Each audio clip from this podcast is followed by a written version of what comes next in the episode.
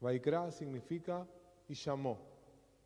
Llamó a Moshe, Dios, y le habló desde la tienda de reunión. Vaikra. Cinco letras. Vav, Yud, Kuf, Reish, Aleph. Y en la Torá, esta última letra, la Aleph, aparece más chiquita que el resto de las letras de la palabra. Es la Aleph, la primera letra que representa el primero, que es Dios. Pero también es la letra con la que empieza la palabra Ani, yo, en hebreo.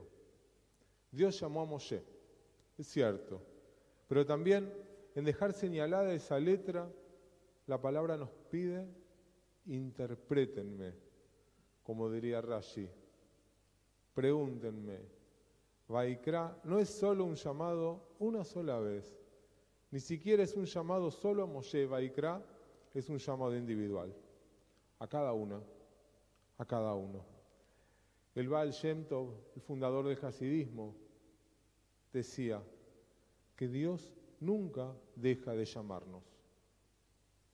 Todos los días la voz de Dios resuena desde el lugar de la eternidad, se ondula a través del tiempo, pero es muy difícil escucharlo.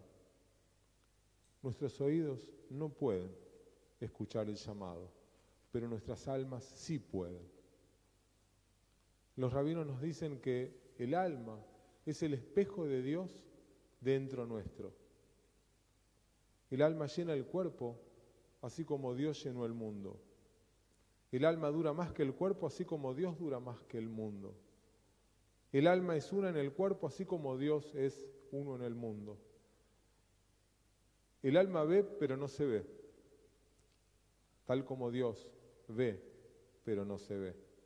El alma es el Dios del cuerpo, Dios es el alma del mundo. El alma te está llamando, tal como Dios te está llamando. Pero escuchar no siempre es fácil. El alma no es de este mundo, es de Dios. El alma de todas las almas. Enseña la rabina Naomi Levi, cuanto más accedes a tu alma, más aprendes. Cuanto más aprendes, más creces. Cuanto más creces, más amás. Cuanto más amás, más das. Cuanto más das, más vivís con significado y con belleza. Todos los días Dios nos envía señales, susurros. Dios nos llama a través del alma. Es el mismo llamado que desde el Edén sigue atravesando el tiempo. ¿Dónde estás? ¿Dónde estás? No porque Dios no sepa dónde encontrarnos, sino porque nosotros mismos tenemos muchas veces la dificultad de saber en qué lugar estamos y mucho más aún a partir de allí hacia dónde ir, qué dirección tomar. No es una llamada vacía a un universo indiferente, es personal. No siempre es fácil escuchar la llamada o entender lo que se nos pide. En el texto bíblico, Shmuel, Samuel, escucha una voz que lo llama y cree que es su maestro, él y que quería estar con él, que lo convoca. Tres veces va a Shmuel preguntarle a y si lo había llamado para finalmente darse cuenta que la llamada no venía de su maestro. El profeta Yoná, Jonás, tiene otro problema.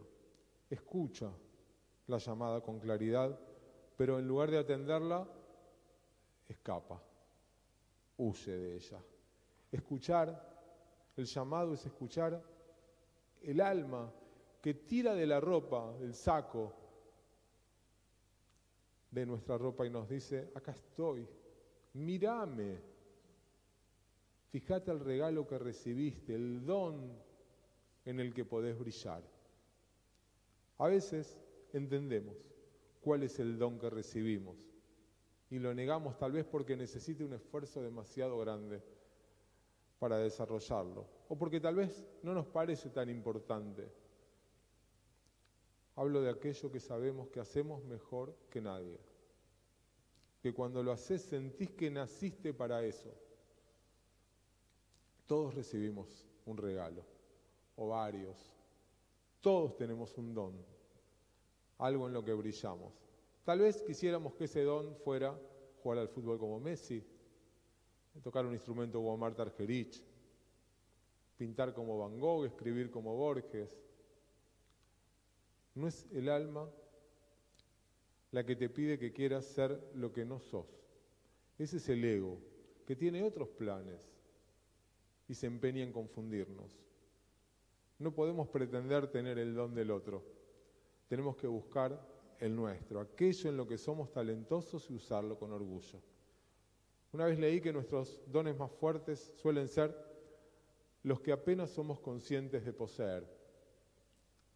Encontrar el camino en la vida sucede cuando tratamos de descubrir la voz del alma, la llamada que ya está impresa dentro de nosotros y después encontrar el coraje para enfrentar nuestros miedos y dejar que se escucha nuestra verdadera voz. En el Cantar de Cantares, en Shira Shirim, está escrito, Hashminiet Kolej, déjame escuchar tu voz, Ki Kolej Areb, porque tu voz es dulce. Nuestros sabios dicen que es Dios quien nos dice esas palabras a cada uno de nosotros. Déjame escuchar tu voz, porque tu voz es dulce. Se necesita tiempo y coraje para encontrar nuestra voz. No imitando la voz de otros o proyectando lo que otros introyectaron en nosotros. Se trata de prestar menos atención al ego y escuchar más el llamado del alma.